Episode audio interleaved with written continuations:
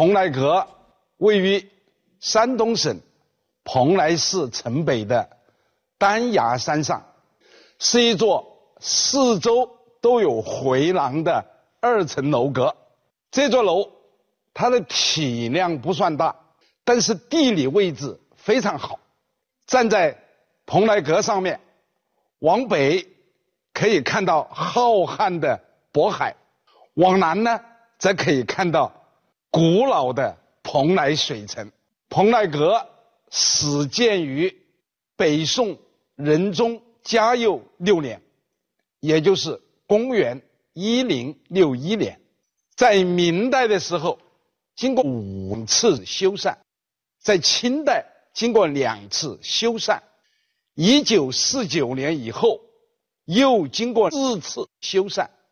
根据它的构建来看，这座楼应该是属于清代的建筑。在蓬莱阁的北边的那面墙上，有一块石刻，这块石刻上面。写了四个字，叫“海部扬波”。在中日甲午海战期间，日本侵略者一发炮弹，不偏不倚，刚刚就打在那个“布”字上面。同我们先前讲过的几座中华名楼相比，蓬莱阁有这样几个突出的特点。第一点，蓬莱阁它是一座古建筑，属于。全国重点文物保护单位，其他的楼除了岳阳楼以外，都是二十世纪八十年代以后重建的。第二点，其他的楼都是后来一址重建的。这个蓬莱阁和岳阳楼一样，他们的地址没有变过。第三点。其他的楼啊，它的楼梯都是在楼体内部的，蓬莱阁不一样，它的楼梯是在两侧的。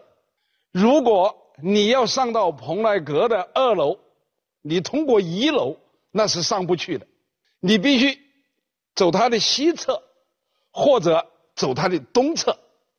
所以这个设计啊，是蓬莱阁的一个很独特的特点。第四点，也是最重要的一点，蓬莱阁它濒临渤海，是一座少见的望海楼。如果说其他的几座楼都是内陆文化的产物，那么蓬莱阁就可以称为是海洋文化的产物。它的存在见证了中华民族。走向海洋的热情、勇气和智慧。蓬莱阁之所以闻名天下，有两个主要的因素：一个是站在蓬莱阁上可以看到蓬莱海市这个景观；一个是在蓬莱阁上产生了八仙过海的故事。所谓蓬莱海市啊。就是出现在蓬莱这一带海面的海市蜃楼。海市蜃楼是一种大气光学现象。当光线经过不同密度的空气层时，就出现明显的折射或者全反射，进而把远处的景物显现在。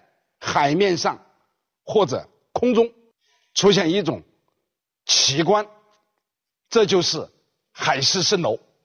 但是在北宋以前，人们还缺乏这方面的科学知识，还不能正确的解释这种现象。他们把蓬莱海市理解为蓬莱仙境，赋予了它许多的神秘的色彩。我刚才讲了。蓬莱海市就是出现在蓬莱这一带海面上的海市蜃楼，但是人们对它的认识有一个漫长的过程。这个过程可以分为两个阶段。第一个阶段就是北宋以前，这个阶段可以称为神仙之蓬莱；第二个阶段就是北宋以后，可以称为人世之蓬莱。所谓神仙之蓬莱，就是把蓬莱海市理解为蓬莱仙境，理解为神仙居住的地方。赋予了它许多神秘的色彩。这个蓬莱的得名呢，就是源于传说中的蓬莱山。据唐人李吉甫的《元和郡县图志》这本书记载，他说啊，昔汉武帝御此望蓬莱山，因筑城以蓬莱为名，在黄县东北五十里。在秦汉的时候啊，蓬莱这个地方啊，它是属于黄县的一部分。贞观八年，于此置蓬莱镇，就是在唐太宗贞观八年，在这个地方建了蓬莱镇。神龙三年，袭黄县置蓬莱县，也就是在唐中宗神龙三年，就把黄县的一部分划出来，建立了蓬莱县。在镇南一里，就是原来的蓬莱镇南边一里，即今登州所里是也。他说的“今”就是指唐代，也就是唐代的登州的州治所在地。这条记载说明什么呢？说明先有蓬莱山，然后才有蓬莱城。有了蓬莱城，然后才有蓬莱镇。有了蓬莱镇，然后才有蓬莱县；有了蓬莱县，然后才有蓬莱阁。如果没有传说当中的蓬莱山，那么陆地上的蓬莱城、蓬莱镇、蓬莱县、蓬莱阁等等都无从说起。那么海上蓬莱山又在哪里呢？海上蓬莱山呐。就是传说当中的渤海三神山之一。这个蓬莱山呢，它并非客观存在的一座山，它是想象中的一座山。早在战国时期，就传说在渤海中有蓬莱、方丈、瀛洲三座山，所以在齐威王、齐宣王。还有燕昭王，他们这些人呢，都曾经派方士去寻找这三座山。那么，传说中的海上三神山又是个什么样子呢？司马迁在《史记·封禅书》里面是这样描写的：他说啊，此三神山者，其船在渤海中，去人不远，就是离人呐。不远，盖常有智者，诸仙人及不死药皆在焉。司马迁说啊，大概曾经有人去过，到过，说许多的仙人，还有不死之药都在那里，其物禽兽皆白，而黄金银为宫阙。说那个山上的鸟。走兽都是白色的，那宫殿呢都是黄金，都是白银做的，这就是传说当中的蓬莱仙境。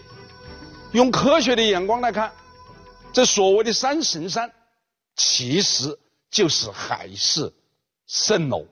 但是那个时候的人们缺乏这种科学的眼光，他们不能正确的认识和解释这种现象，所以呢。他们认为三神山呐，就是仙人所居之处，在那里不仅有黄金宫殿，而且还有不死药。所谓不死药啊，就是延年益寿之药，就是长生不老之药，就是所谓的仙药。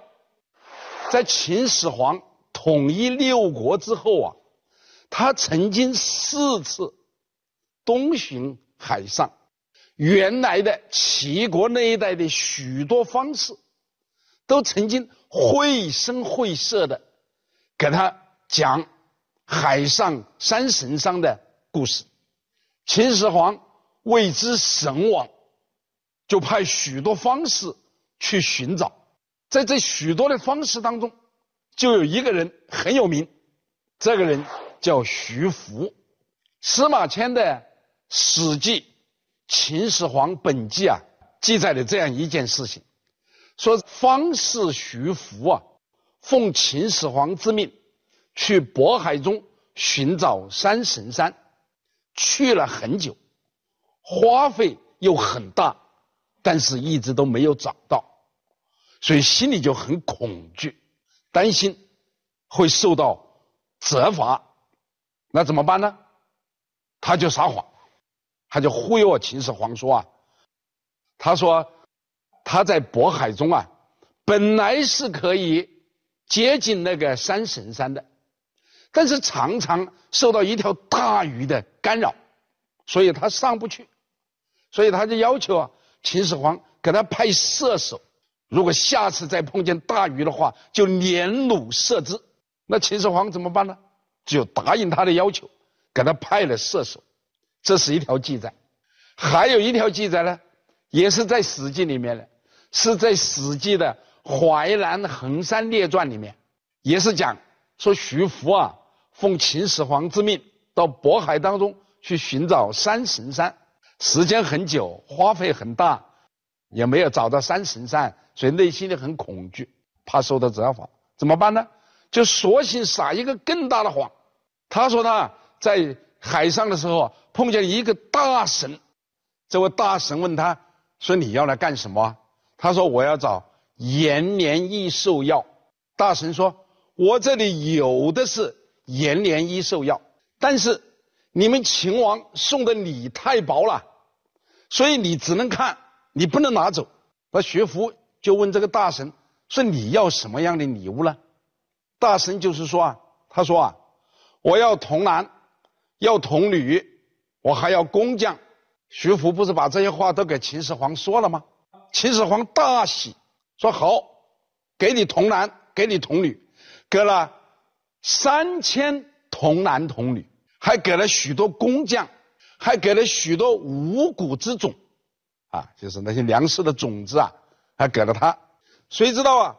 后来徐福啊，这一次出去啊，据说发现了平原广泽，发现了平原广泽之后，这徐福啊，他就在那里称王，他就不回来了。那么这个平原广泽在哪里呢？司马迁没有讲，因为他没有讲，所以啊，就引起了后世的丰富的联想。有人说。这个平原广泽在日本，有的说在韩国，有的说在美洲，有的说在南洋，还有的说就在中国境内的舟山群岛。众说纷纭，莫衷一是。但是没有一种说法是经得起推敲的。蓬莱镇、蓬莱县等等，都是因为这个传说。因为海上的这个蓬莱山的传说，就找出来蓬莱之所以叫蓬莱的原因，那就是因为海上蓬莱不可见呐，于是他们就在陆地上来建一个蓬莱。而朱楚月表示，他之所以要建蓬莱阁，就是要让登州人可以看到海景，看到人世之蓬莱，就是为州人提供一个游览之所。所以这也是蓬莱阁的一个很重要的特点。他把这个人世之蓬莱啊，他是写的很美的。他说：“丹崖山呐，壁立千人，渤海、黄海一望无际。当太阳升起的时候，海面上啊都是铺满了金子；当月亮升起的时候呢，海面上铺满了又是银子。”当海上云雾飘渺的时候，四周的山呐都是静静的矗立，潮起潮落，白鸥啊在海上啊上下的飞翔。他还讲渔歌互答，鱼儿在海水里面自由的游泳。他说：“仰望蓝天呐，好像自己呢就有了大鹏似的翅膀；俯瞰海面呢，就好像自己站在了鳌鱼的背上。”他是：“静静地听呢，细细的看，我们现在究竟是在神仙之蓬莱，还是在人世之蓬莱呢？”他写的这一番景象啊，当然不是神仙之蓬莱，但是也不是我们所说的海市。是什么呢？其实就是日常的海景，就是平常的日子，你都可以看得到的海景。我们来到蓬莱阁，如果能够看到海市蜃楼，那当然是一件很快乐的事情。但问题是，海市蜃楼它不可能天天出现呐，所以我们只能偶然才能看见海市蜃楼啊。